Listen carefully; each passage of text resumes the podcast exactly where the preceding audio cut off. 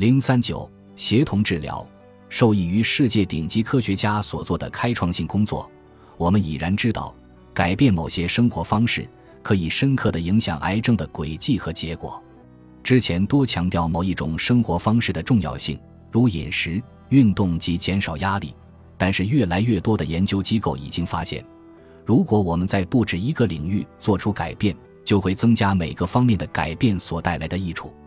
这就让抗癌生活变得动态多姿。虽然从研究的角度看有些棘手，尽管存在挑战，但仍有几个具有里程碑意义的研究表明，综合生活方式的改变具有极大的效果。美国俄亥俄州立大学哥伦布分校芭芭拉·安德森教授领衔研究了综合生活方式的干预。对于已接受手术治疗的二期和三期乳腺癌病人有怎样的长期和短期影响？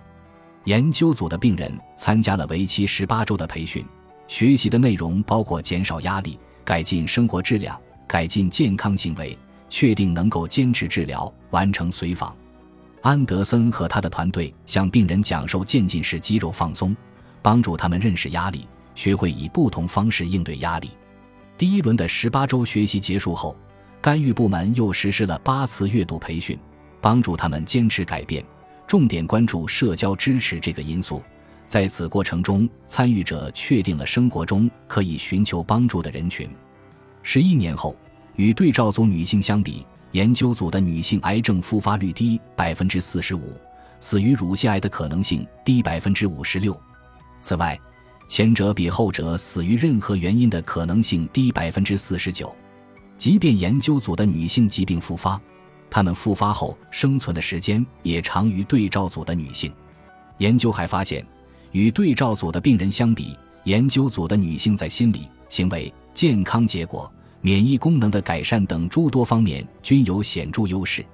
此外，加利福尼亚大学旧金山分校预防医学研究所医学博士迪安·奥尼什及其团队研究了综合生活方式的改变对于心脏病及前列腺癌症的影响，并发表了令人难以置信的研究成果。在这项2005年所做的具有革命性意义的研究中，奥尼什召集了93位早期前列腺癌症病人，他们处于主动监测状态，即已被确诊为前列腺癌。但临床上已推迟手术治疗。这些病人的一半被随机抽取进行强化生活方式改变，另一半则不加干预，仅仅随访。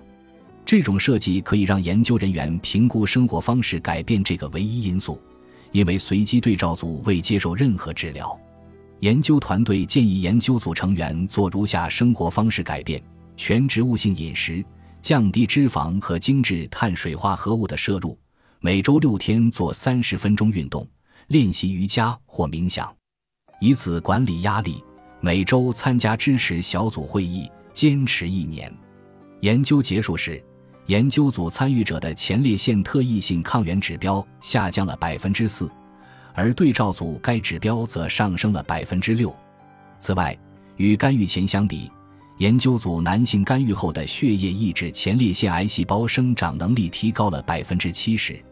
奥尼什考察项目中所有男性，并对生活方式的改变程度分类时，发现改变程度越大，PSA 指标下降的越多，体外血液细胞控制前列腺癌的能力越强。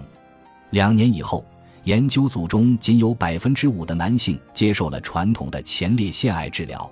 而对照组则为百分之二十七。二零一三年，奥尼什又做了一项重要的研究，研究方法与之前相同。但把干预时间减少到三个月，他的团队发现，干预实施五年后，研究组前列腺癌生存者的端粒长度增加了，而对照组的端粒长度缩短了。端粒变长，说明细胞衰老出现了逆转。奥尼什的上述两个研究都表明，生活方式改变程度越大，结果就会越好。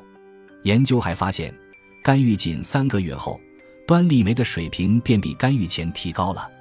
奥尼什及其团队还在干预前后进行了前列腺活检，发现五百零一个基因发生了改变。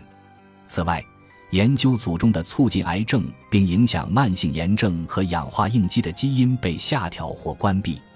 而保护我们免受癌症标志的有益基因被上调或开启。这些初期研究成果告诉我，综合生活方式的改变能够提高临床疗效，对于关键癌症标志有重要影响。正如迪安所言，我们越来越多地认识到，这些机理的可塑性远远超过我们之前的认识。这为许多人带来了新的希望和新的选择，是之前他们不曾拥有的。抗癌生活的关键原则：开启抗癌生活方式的时间没有太迟，也没有太早。抗癌生活计划基于抗癌六法生活方式的因素编写，这些因素对身体防癌抗癌的能力有最直接的影响。抗癌六法各因素以积极方式互相影响，在某一方面取得成功，便会帮助其他方面取得成功并持续积极的影响。我们必须首先为自己建立社交支持网络，为其他生活方式的改变奠定基础。即便没有治愈，你也能够达到较好状态，保持健康，延长寿命。健康的行为具有示范效应，与他人分享你的抗癌生活习惯。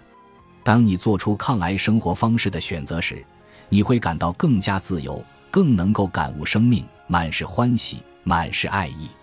抗癌生活是一种生活方式，并非速成康复疗法，它是动态的、可变的，因人而异。本集播放完毕，感谢您的收听，喜欢请订阅加关注，主页有更多精彩内容。